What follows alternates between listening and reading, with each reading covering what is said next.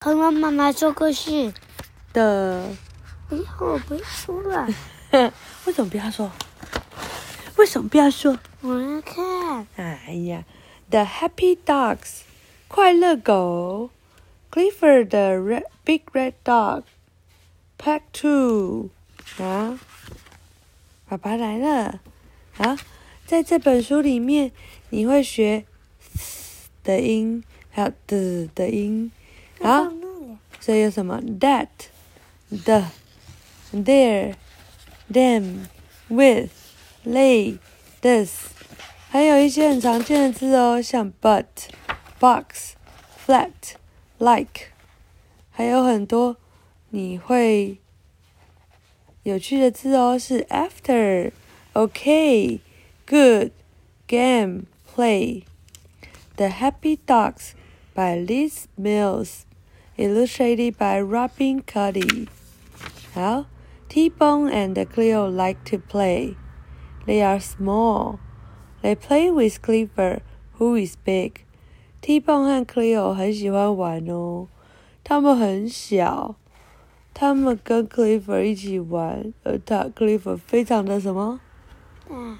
对。This is okay with Clifford. Clifford 觉得这也很 OK 啊。He likes to play with them. 他喜欢跟他们一起玩。It's okay with him that they are small.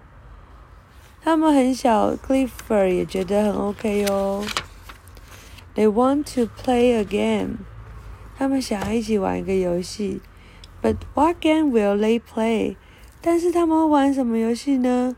We can play ball, said Clifford. 我们可以一起玩球啊，Clifford 说。They find a ball that is flat. 他们找到一个扁掉的球。That that flat ball is not good to play with. 那个扁掉的气球已经不太能够拿来玩了。Clifford fits in the box.